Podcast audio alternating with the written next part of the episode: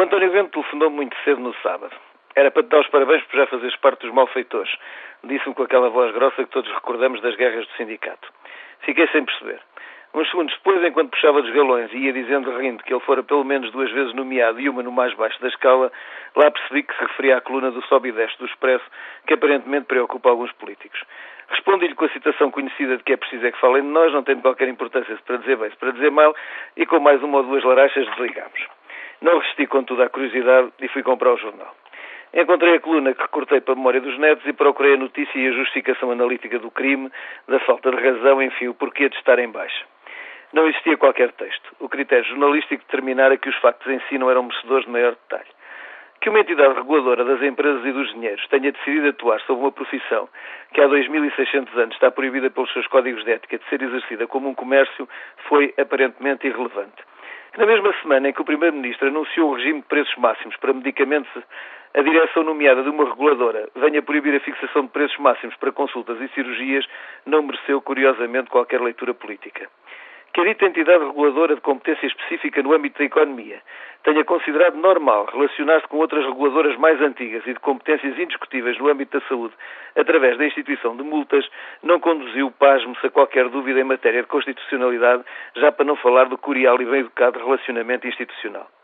Que a mesma entidade tenha decidido publicitar em comunicado a decisão de aplicar a coima, aplicando, por esse facto, uma pena acessória sem direito de defesa, não perturbou igualmente a consciência democrática nem lançou interrogações em matéria de direitos.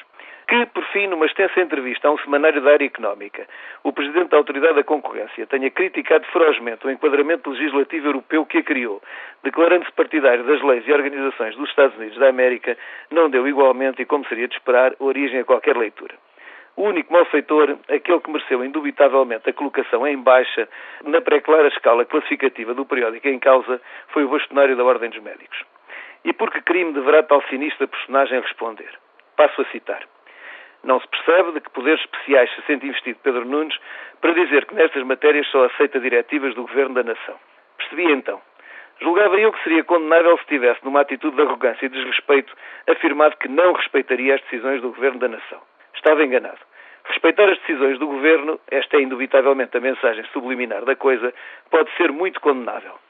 Condenável tanto quanto respeitar as decisões dos governos implique desrespeitar as decisões de outros poderes, os poderes telúricos da economia globalizada conduzem o mundo perante o irrelevante folclore das eleições nacionais.